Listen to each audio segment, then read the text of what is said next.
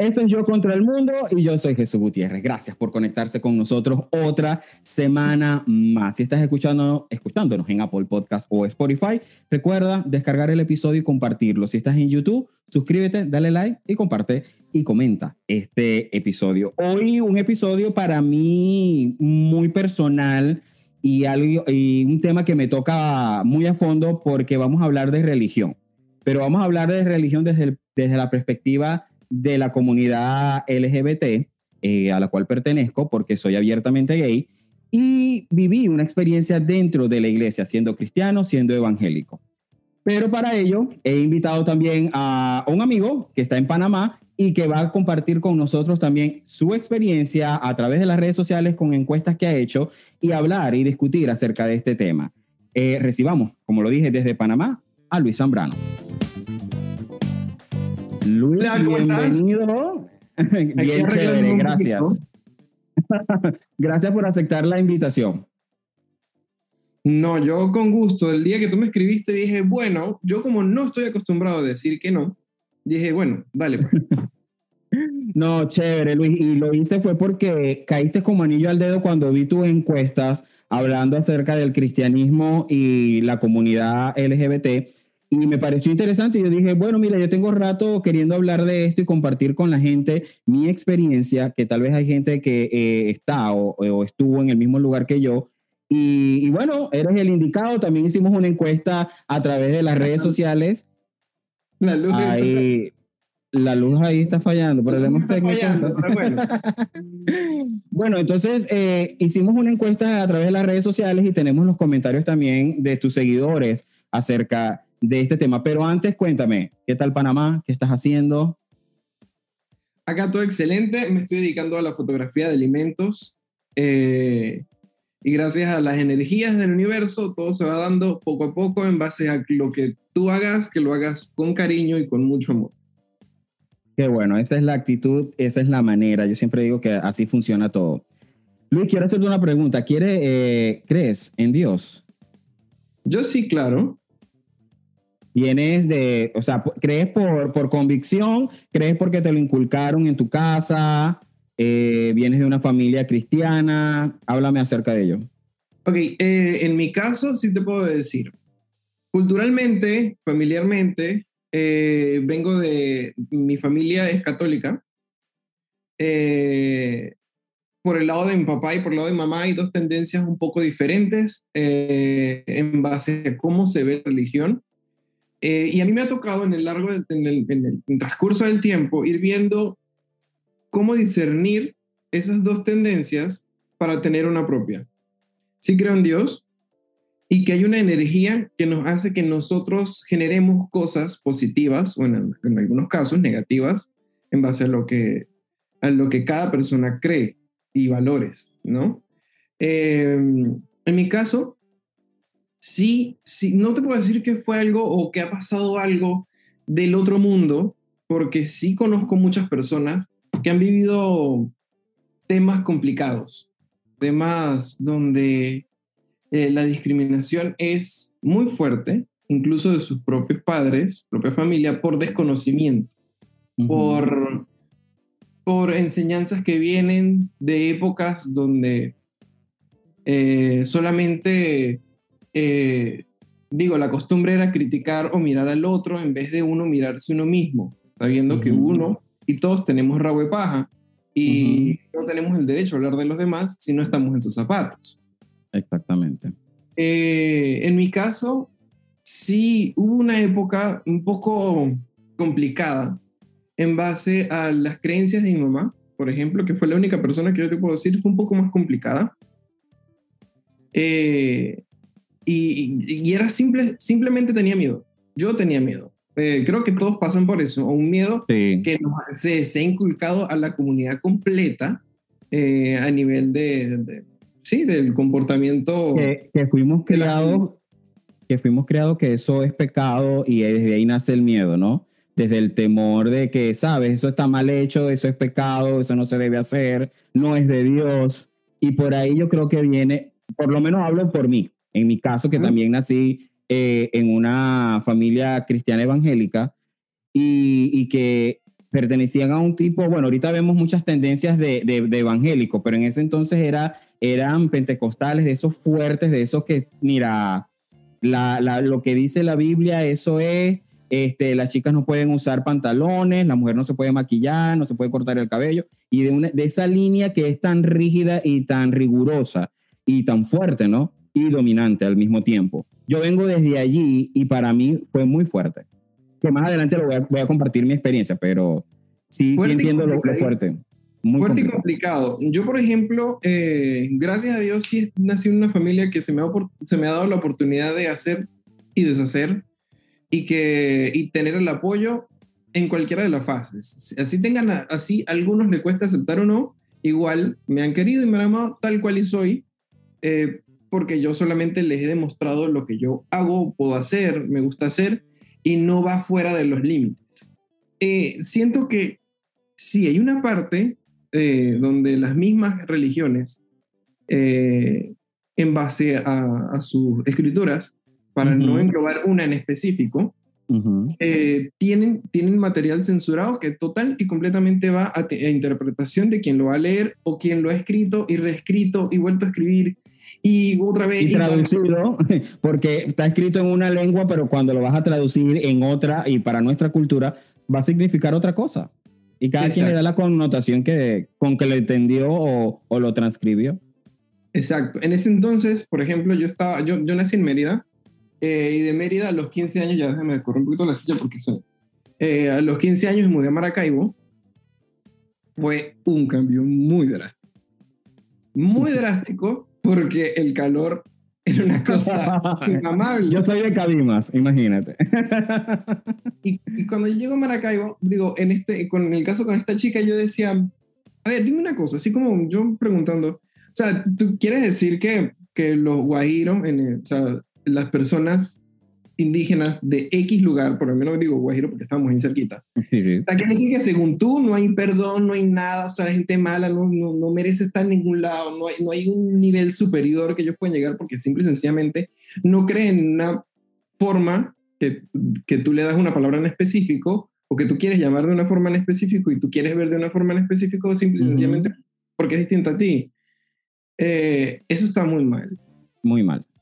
Muy mal. Yo, Totalmente, eh, totalmente de acuerdo. Eh, yo vengo de esa línea de, de, lo que decía la chica y como lo dije al principio, desde allí radicaba mi miedo, mi temor que me llevó a hacer miles de cosas. Pero antes de seguir, quiero preguntarte, a raíz de todo esto que me estás contando, ¿sientes que perteneciste a alguna religión? Dijiste, bueno, vas usualmente a misa, vas a, a los cultos, como lo llaman en este caso los evangélicos, o a otra religión. ¿En algún momento perteneciste? Claro, siempre de, por parte familiar, sí. Ahora, si tú me preguntas en la actualidad, em, no voy a decir que no pertenezco a una religión porque siento que todavía mentalmente no es una preparación lógica que te diga, no, yo no soy tal cosa cuando ya lo tienes muy, dentro. Simplemente soy un poco más crítico a la hora de aceptar uno u otro contenido eh, que se va dando de, de una iglesia, de, una religión per se. Entonces, em, sí, sí, soy católico. Eh, no es que no vaya a misa, sí, sí puedo ir a misa una que otra vez. No es para mí el, como que lo riguroso que a ti te dicen de niño que todo, tú tienes que ir todos los domingos. Porque si no vas todos los domingos, eh, no sé, se comen los gusanos. Eh, simplemente tengo una manera muy diferente de ver las cosas en base a energía, en base a lo que uno puede transmitir positivo, eh, sin, sin dejar a un lado obviamente lo espiritual. A nivel religioso no me hace falta que a mí me aprueben o desaprueben, porque yo no hago algo negativo como para que a mí otra persona, un ente un... reconozca o... reconozca de una manera u otra. No. Que si me quiero casar, si me quiero casar, me encanta. Me encantaría la idea de, vivir esa experiencia, sí, eh, con una persona que valga la pena. Eh, ahorita es muy complicado. para otro episodio. Es otro episodio, pero eh, no necesariamente creo que casarse tiene que ser en una iglesia. Estamos en, una, en una era de cambios que no necesariamente porque ahorita la gente diga que es que estamos viendo una pandemia, entonces sí estamos viendo una pandemia, ok, no tiene nada que ver, los cambios van porque van yendo, porque la sociedad no puede paralizarse, la misma sociedad va evolucionando. Y al evolucionar hay cosas que se van ajustando. Entonces, el casarse no necesariamente tiene que ser un papel, no necesariamente tiene que ser ante un altar, que como lo dijimos desde el inicio, aquí no vamos a, moralizar y a decir que está bueno, que está mal, que estamos dentro o fuera de la Biblia. cada quien es libre de creer y, pensar y hacer lo que, lo que es subjetivo, lo que él cree, ¿no? A mí me sorprendió, yo vivo ahorita en Boston y a mí me sorprendió, eh, yo llegué el año pasado y en el mes de junio, que es el mes de, del Pride, del orgullo, eh, habían como tres iglesias alrededor del centro con la bandera mm, eh, del orgullo. Y a mí me sorprendió, a mí me, y, iglesias católicas, y yo, ya va, ¿qué pasa aquí? Y le pregunto a mi esposo y me dice, sí, lo que pasa es que esas iglesias eh, son un poco más abiertas y apoyan y, y, bueno, y una de ellas tiene un lema que yo lo publiqué en mis redes sociales que dice, el trabajo de la iglesia es ayudar al otro sin importar el género, el color, basados en el respeto, en la unión, y yo quedé como que ya va, eh, y lo tienen estampado en toda la puerta de su iglesia con el fondo de la bandera. Y yo, eso a mí me emocionó, me, me generó cierta emoción porque, bueno, yo creo en Dios, yo creo que existe, eh, creo en Jesucristo como, como profeta, creo en el pesebre, creo en todas estas cosas. Y cuando yo veo esta iglesia y veo esta evolución que tú llamas y que de la cual estabas haciendo mención, los tiempos están cambiando los tiempos y la misma iglesia se está dando cuenta de que, ¿sabes qué? El verdadero trabajo que nosotros tenemos que hacer es ayudar a unos a los otros, amarnos unos a los otros, tal cual como lo dijo Jesús. Es que si tú te pones a ver y analizas un poquito más a fondo, a nosotros mm, como, como sociedad no nos enseñaron eh, unirnos o, o lo enseñaron de forma, de forma como abstracta, por así decirlo, o de una forma a conveniencia, unión a conveniencia. Unámonos los que somos iguales. Pero no, realmente eh, a nosotros nos enseñaron es a dividirnos. A, a, ti porque eres síndrome de Down no puedes merecer algo. A ti porque eh, tienes alguna discapacidad motora eh, no eres merecedor de algo o no puedes hacer algo. Por el color. O sea, ¿qué es lo más color por el color? O sea. Simplemente eh, nos enseñaron a separar, o sea, a discriminar, a alejar, en vez de enseñarnos a unión y aceptación de las personas tal y como somos, con el color que tengamos, eh, con lo que profesemos y creemos, cada uno. Eh, y entonces ahí está el error. Entonces, si ves de fondo, las religiones lo único que hacen es separar. Mm, sí se pueden vivir entre varias religiones eh, de personas que tengan algún pensamiento un poco mm, arcaico, eh, que tú ves que separas el tipo de comida. Eh, no, yo no puedo comer contigo porque no, yo tengo que comer aquí, yo como de una manera, con un tipo de alimento, tú no, tú aléjate, o sea, así. O sea, literal, no te lo dicen así porque, bueno, pero, pero, es, pero en, en, la medida de cómo se puede sentir, sí es, es, es, eso, eso es lo que te transmiten.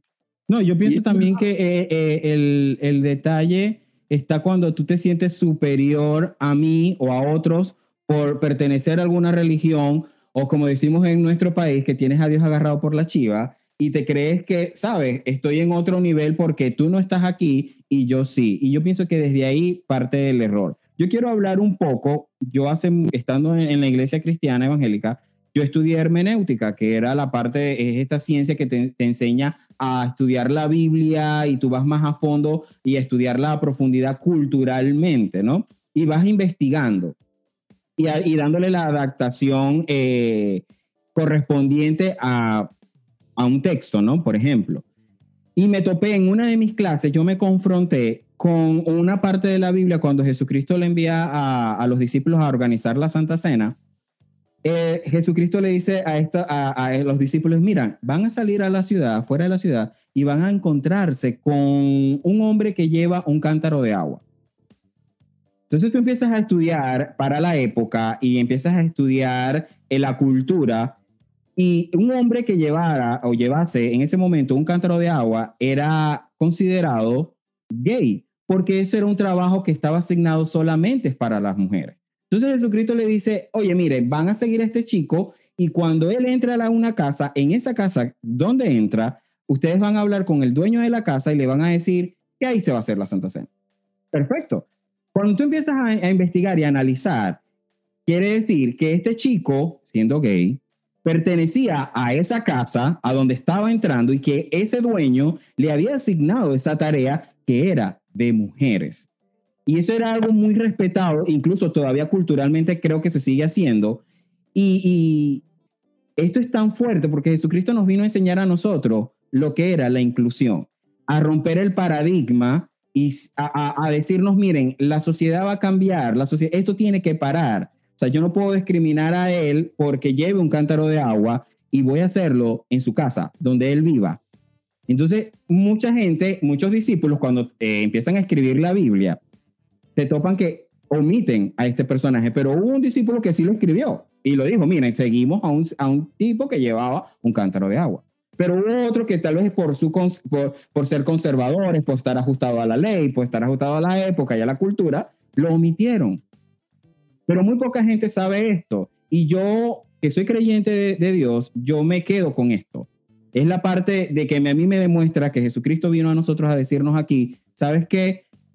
no le paren bola a estos 10 mandamientos que dijeron hace tiempo. Yo ahora solo lo voy a resumir en Dios. Que ames a Dios y que ames a tu prójimo como a ti mismo. Más nada. Y eso no lo digo yo. Está escrito, lo dijo Jesucristo.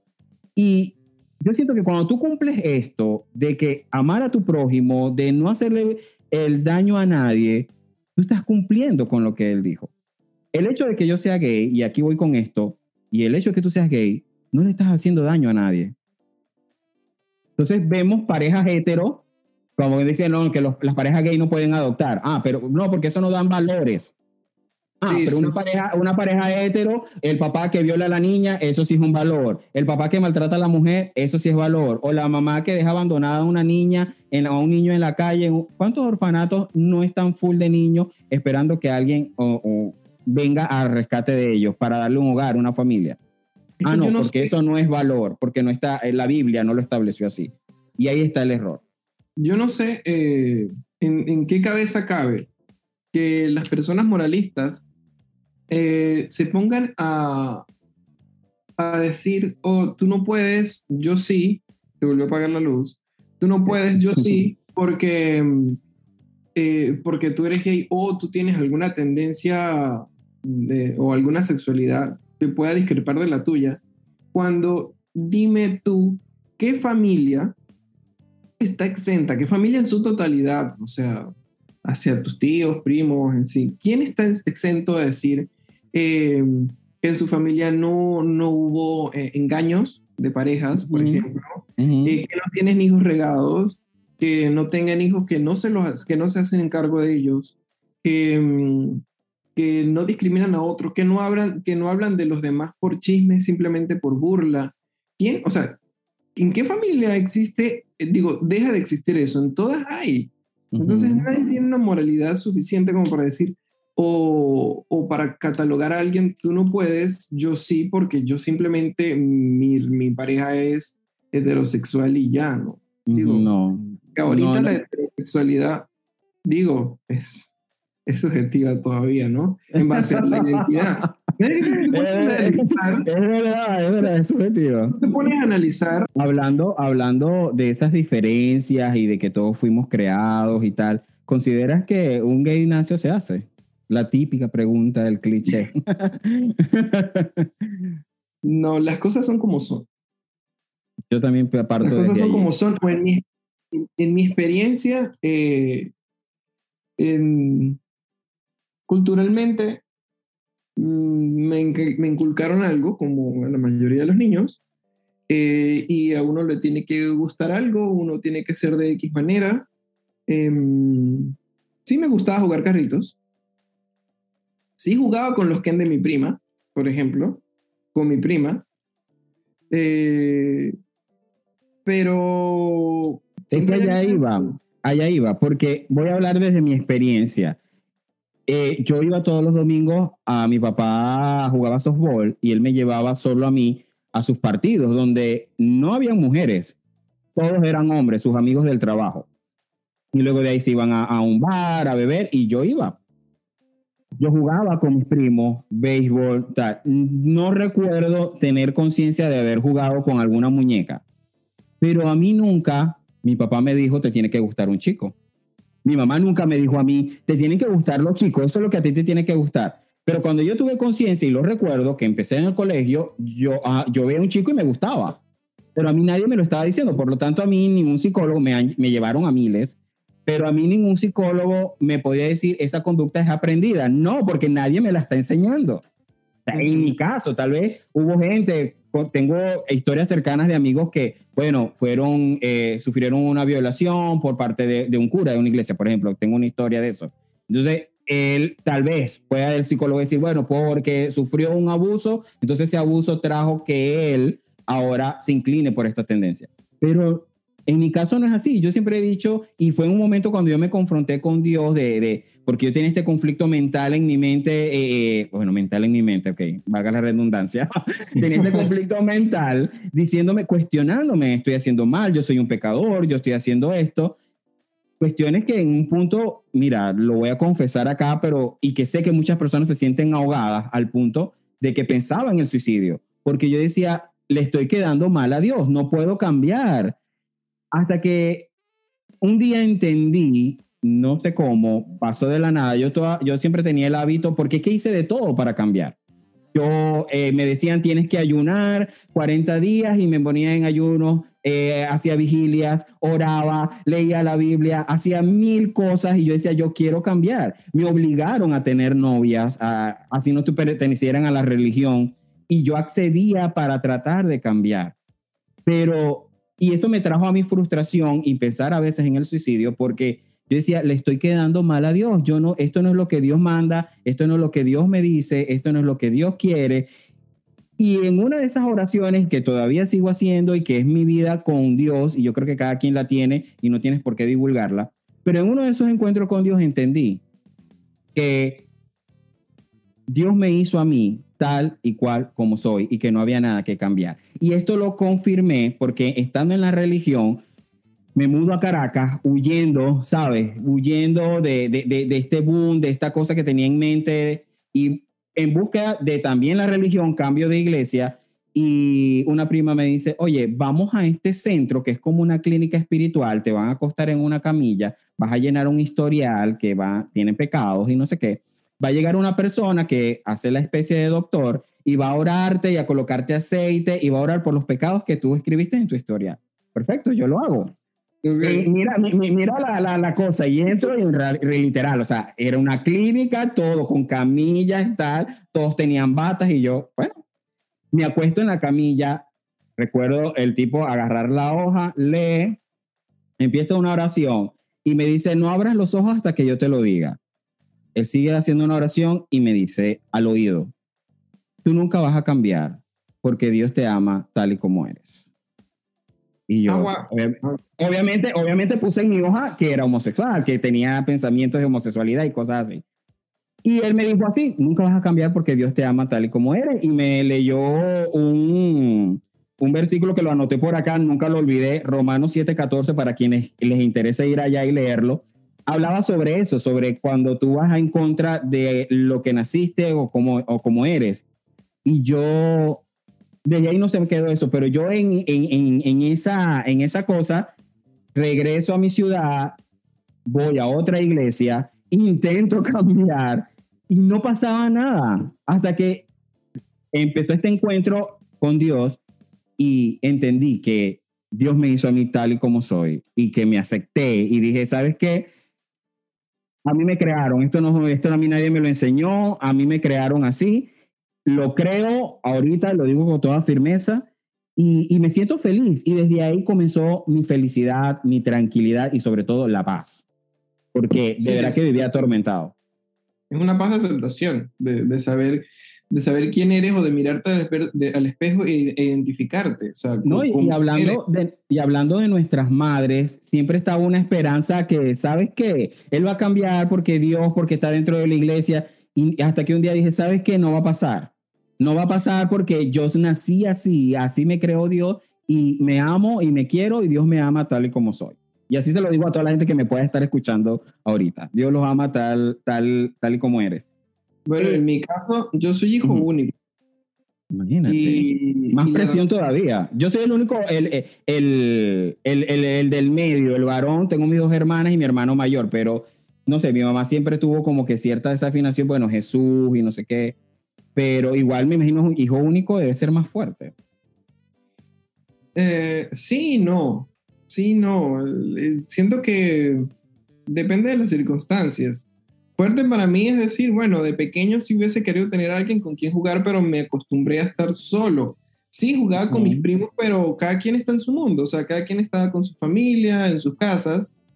Eh, yo podía estar con ellos, pero eso no era de todo el tiempo. Simplemente yo me tuve que acostumbrar a estar solo y, y de ahí seguir.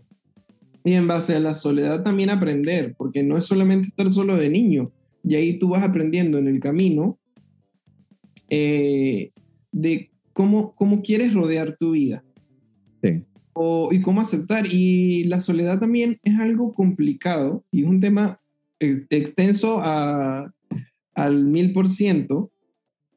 Todo excelente. Sí, probablemente yo no, no identificaba algunas cosas que yo podía mirar o no podía, mm, eh, no sé, entonces como niño miras y como que te da pena, algo así. Sí, me pudo haber pasado, sí me pudo haber pasado, pero no le daba nombre. De niño no le daba nombre. Recuerda que, dentro de las cosas es niño con niña, ¿no? Niño con niña. Sí, sí. Niño y niña, no, no hay otra opción. Pero ya de grande, eh, el único momento así complicado fue yo... Porque yo, mi vida personal normalmente nunca la, la, la hice partícipe de mi familia, por razones lógicas. Eh, en, mi familia, en mi familia sí, un, primo de, mi papá, creo que es un primo, eh, yo creo que lo habré visto una o dos veces, pero siempre escuchaba comentarios muy despectivos de la familia hacia él. Entonces yo evitaba eso, como que temía eso. De, ah, no, me van a rechazar, van a hablar. Digo, ahorita, al día de hoy, no es que me valga, porque no es que me valga, simplemente eh, no, no, me interesa si hablan o hablan o si me catalogan de algo o si me desmeritan de algo porque yo sé quién soy. Exactamente. Entonces, eh, y lo que decíamos al principio, no vas a necesitar esa aprobación para continuar viviendo.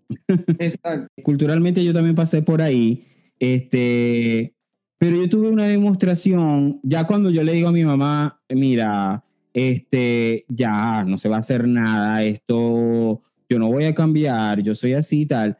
Mi mamá lo entendió. Yo creo que pasó también su proceso, tú sabes, de duelo, por, culturalmente hablando, pero mi mamá me apoyó al punto que mi mamá pertenecía a la misma iglesia que yo y mi mamá se retira, pero no se retira por irme a apoyar a mí, se retira porque la iglesia a la, a la cual ella pertenecía también le juzgó por aceptarme.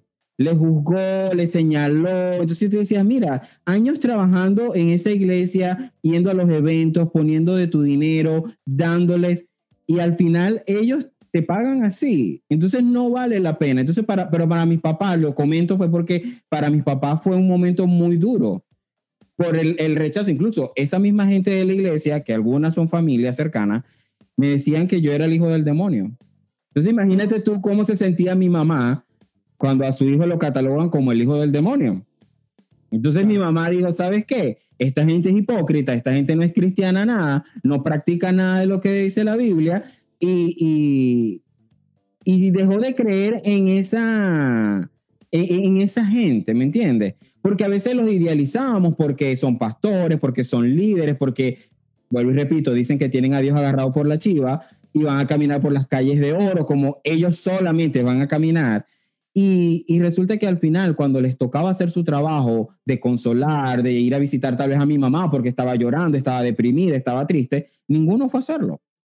Entonces eso a mí también me enseñó a que esta gente está en una religión simplemente por estar. No están cumpliendo el trabajo que demandó Jesús en su momento. O como decía la, la, la, historia de, de la, oveja perdida. Mi mamá en ese momento tal vez se sentía perdida y nadie fue a buscarla, a consolarla y ayudarla.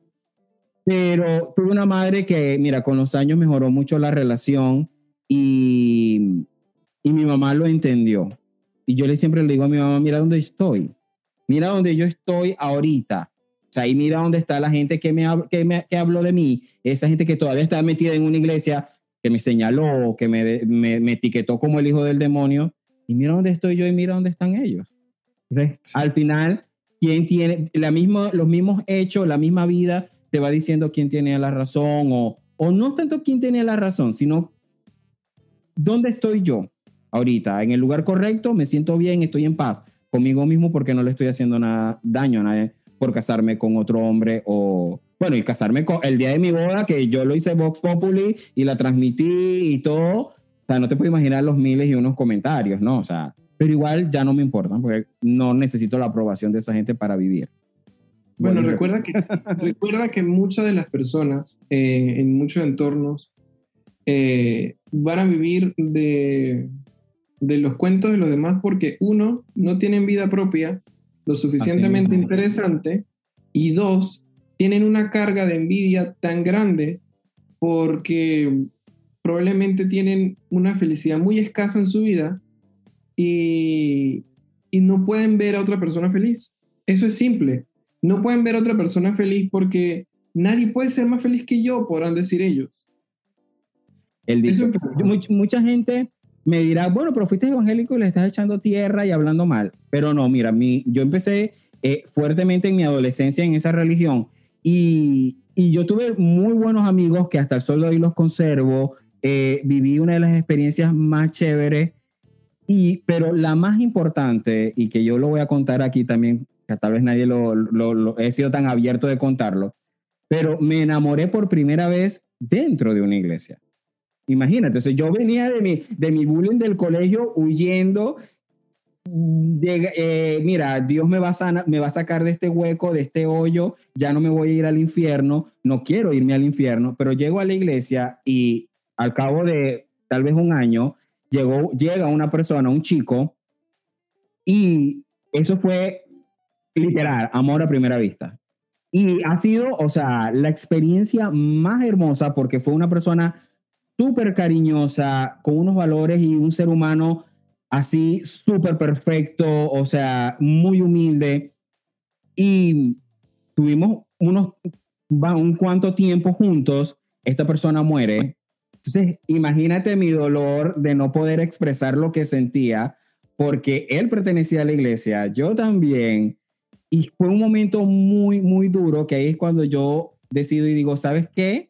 Me voy a ir a otro lugar, me voy a ir a otra iglesia, voy a probar otras para ver, porque acá yo no puedo eh, expresarme. Entonces, eh, tenía un panita que, que, éramos los compinches, ¿sabes? Y a él sí le contaba, él estaba anuente de, de, de, esto, y él me decía, wow, qué duro es que, que, tu pareja muera y que tú no puedas llorar como debes llorar, estar allí y que nada más lo viste y fue como que, ajá, murió alguien.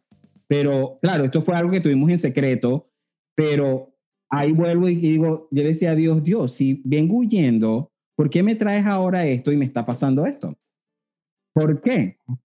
Y ahorita lo entiendo. En ese momento no lo entendía, pero yo ahorita lo entiendo. Y, y fue magia, sin duda alguna. Fue magia y ha sido la mejor experiencia que he vivido dentro de esa religión. Por lo menos eso. Todos son pruebas que se nos ponen en el camino para saber cómo somos capaces de enfrentarlas, superarlas, eh, manejarlas y proyectarlas. Eh, cada vicisitud que tenemos en el camino es para eso. Estamos hechos eh, de una forma para vivir unas experiencias. Yo, en mi, particularmente, yo siento que como la energía se transforma, nosotros no venimos a la Tierra única y exclusivamente a hacer un, un paso momentáneo, sino venimos a perfeccionar el alma. Y la perfección del alma eh, se consigue viviendo muchas experiencias eh, en distintos tipos, en distintos momentos. Entonces, en base a lo que yo creo, siento que sí hay que educar. Eh, Totalmente, este es tema de educación. Eh, en, el, en el caso de los padres, eh, la comunicación sí es importante en el momento que cada quien lo crea correspondiente. educarlos porque ellos probablemente es, una, es una cosa bidireccional. Ellos van a aprender de nosotros y nosotros de ellos a lo largo de la vida. Eh, y, bueno. Pero es que, es que es trabajo de los papás. Recuerdo hablando de ese punto, el día que yo eh, decido casarme, yo tenía todavía mis temores de avisarle a mis sobrinos, eh, que son muy especiales para mí, mis hermanos. Entonces yo le dije a mi cuñada, en ese momento le envié un texto y le digo, mira, va a pasar esto. Y es tu trabajo decirle a los chicos. Y ella me dice, pero no, díselos tú, ¿qué tal? Y yo no, es tu deber como papá educarlos y explicarles de qué está hecha la vida, de lo que, de lo que se van a topar con la vida. No solo con un tío que es gay y se va a casar con otro hombre, eh, sino que hay drogas, hay sexo, hay un montón de cosas que están allá afuera y que tú a veces encapsulas a tus hijos y los tienes aquí sobreprotegidos y que no les explicas por pena, vergüenza y que él nunca va a pasar por ahí, nunca se va a enterar. Y, y ella me dijo, es verdad, tienes toda la razón. Y mi relación con mi sobrino, pues, es, es mágica, simplemente. Eh, pero yo siempre se lo digo a, mí, a, a, los papás. Yo fui maestro y yo se lo decía, ustedes tienen que educar para la vida, ustedes tienen que enseñarle a sus hijos todo lo que hay en el mundo, sin pena, que eh, cuando yo era pequeño en la iglesia, yo participaba en actividades, en teatro, y tenía mis, mis profesores que, que, me, que estaban a cargo de estos grupos y esta Y resulta que con el tiempo ellos me confesaron porque nos topamos en algún momento en algún lugar y me dicen, oye, yo te admiro porque tú pudiste hacer esto, yo soy, pero no me, me y están casados con hijos y han pretendido vivir una vida que en realidad no es la que quieren vivir, se sienten desilusionados y ya están ahí y, y, y, todavía conozco muchos que están metidos allí y, y, no han podido porque no tienen la fuerza, no tienen la voluntad. Hablando de la familia, eh, con respecto a lo que tú estás hablando, yo tuve mi abuela súper religiosa, eh, cristiana evangélica también, pentecostal, de esas, mira, todos los domingos, gente que trabajó en la iglesia, o sea, para ella no había más nada y con decirte que en algún momento me regañaba si yo usaba algún tipo de pulsera, algo, algún collar, porque eso, eso era solo para mujeres, no para hombres. Pero cuando mi abuela se entera, obviamente se puso muy triste, pero mi abuela me dio la lección de amor que no me ha dado, bueno, aparte de mi mamá, pero mi abuela se portó tan bien conmigo, en ningún momento levantó un falso, nunca dijo nada, nunca me preguntó por las novias ella me entendió y bueno, al punto que yo dormía hasta los 22 años con mi abuela, durmiendo los dos en la misma cama. Y ella no cambió conmigo.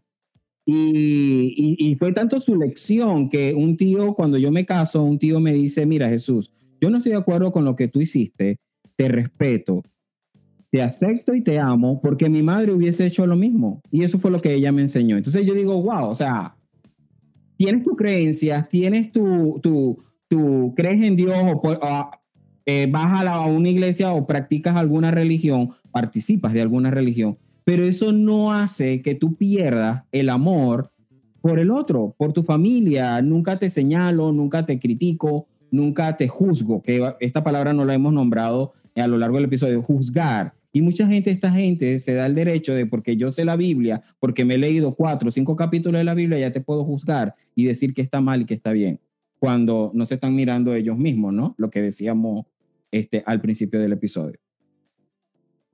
Sí, claro, no digo, cada quien tiene que mirarse primero antes de criticar al otro. Eh, y es, que gente se olvida. Es, como el tema de la envidia, primero mírate y después mira al otro. Eh, siento que una de las cosas... ¿ah?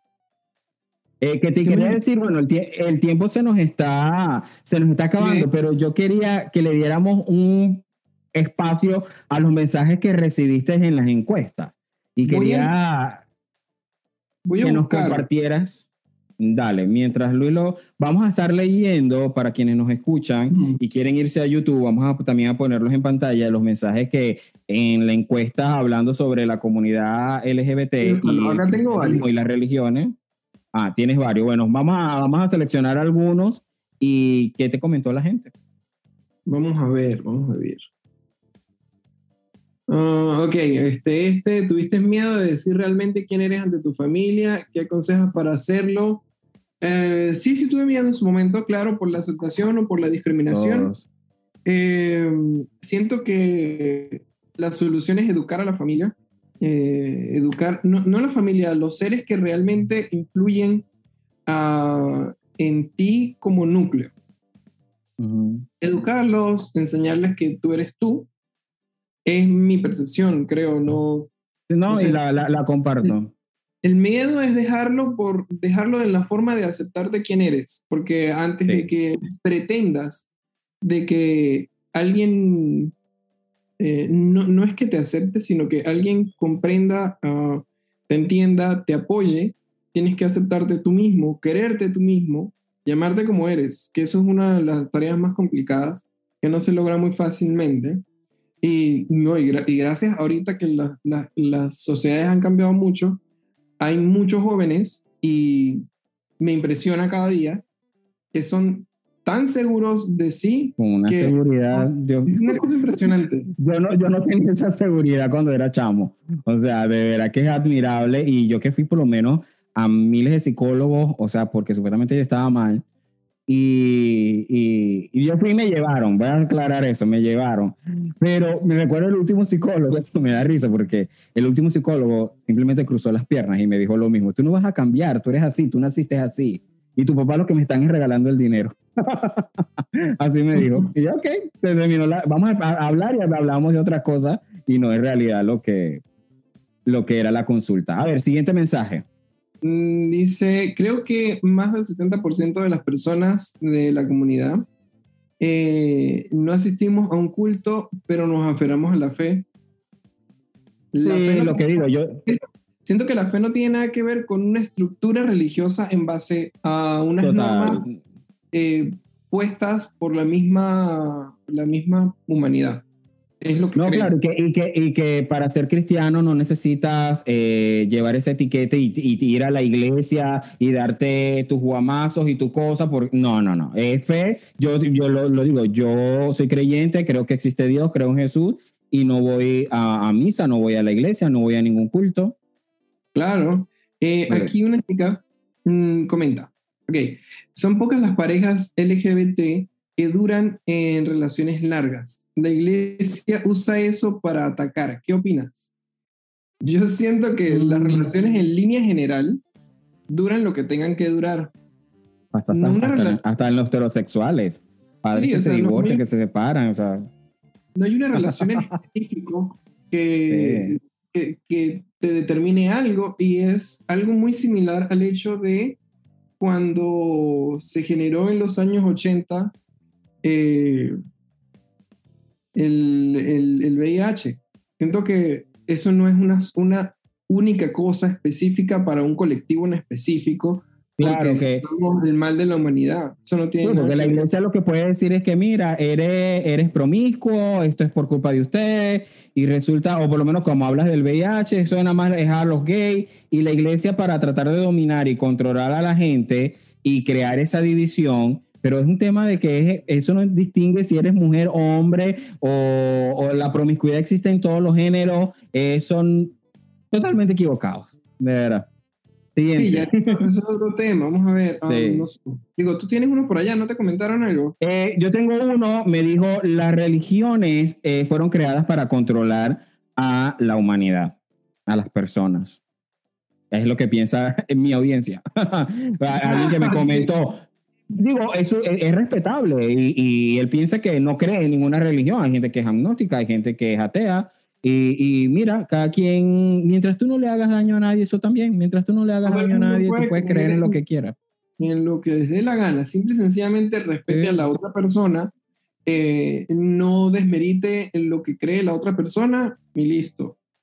Ok, um, Tenemos chance para un último. Un último, a ver. Bueno, no sé, pero vamos a agarrar aquí al azar. Creo que esta persona dice, el medio LGBT a veces suele ser superficial y tóxico. Eso juega contra su lucha. Bueno, la toxicidad es genérica a, a, mi, a, mi, manera de verlo. Eres tóxico cuando, te dedicas a criticar al otro. Exacto. Cuando te dedicas a, a ver más la vida de la otra persona que la tuya. Em, y no sé, a, a, mí me han pasado muchas cosas de gente, por ejemplo, que se la vive hablando de uno, inventando cuentos, porque literal no, no entiendo qué sucede en la cabeza de ellos. No se entretiene. Les entretiene, les entretiene tu vida. dice, mira, por favor, Netflix tiene contenido nuevo, te puedes entretener ahí. Mm, no, tienes Que, no, tienes Que, ponerte a criticar a los demás si hacen o, o deshacen. Luis, se nos agota, ya, no se nos agotó el tiempo. Yo creo que con este tema viene por ahí uno, les anuncio que vamos a estar hablando acerca de religiones, pero ya en específico con cada una de religiones y tengo unos invitados para ello también en otro episodio, así que le vamos a dar continuidad. Pero contigo, bueno, de verdad que un rato bien agradable, un rato bien chévere te dejo para que nos des tus arroba para seguirte y que mi audiencia te, te siga. Mis arrobas. qué, qué, loco como cambia el tiempo. Eh, un gusto haber conversado contigo. Había muchas cosas acá que ni siquiera había comentado, como el hecho de... de qué chévere, gracias por eso. tener miedo en mi familia. Eh, mi papá imagino que escuchará el link cuando lo, cuando lo comparta. Él se va a enterar en este momento eh, algunas otras cosas extra. Eh, muchas gracias. Eh, estoy a la orden acá con lo que necesites. No, gracias a ti. De Panamá. Y bueno, si me quieren seguir, estoy muy gustoso de recibirlos con mi contenido de fotografía. Eh, Luis José Live eh, en Instagram y en casi todo. Así que ahí estaré. Nada, chévere. Gracias a ti por aceptar la invitación. A ustedes, amigos, les digo, ámense, quiéranse, vivan, no vivan la vida por otros, vivan su propia vida, eduquen a sus hijos para vivir y para prepararse para la vida. Me despido, pero no sin antes recordarles que nos vemos el próximo jueves en otro episodio de Yo contra el Mundo. Chao, chao. Este episodio fue presentado por Orthopedic Institute for Children en Los Ángeles, California.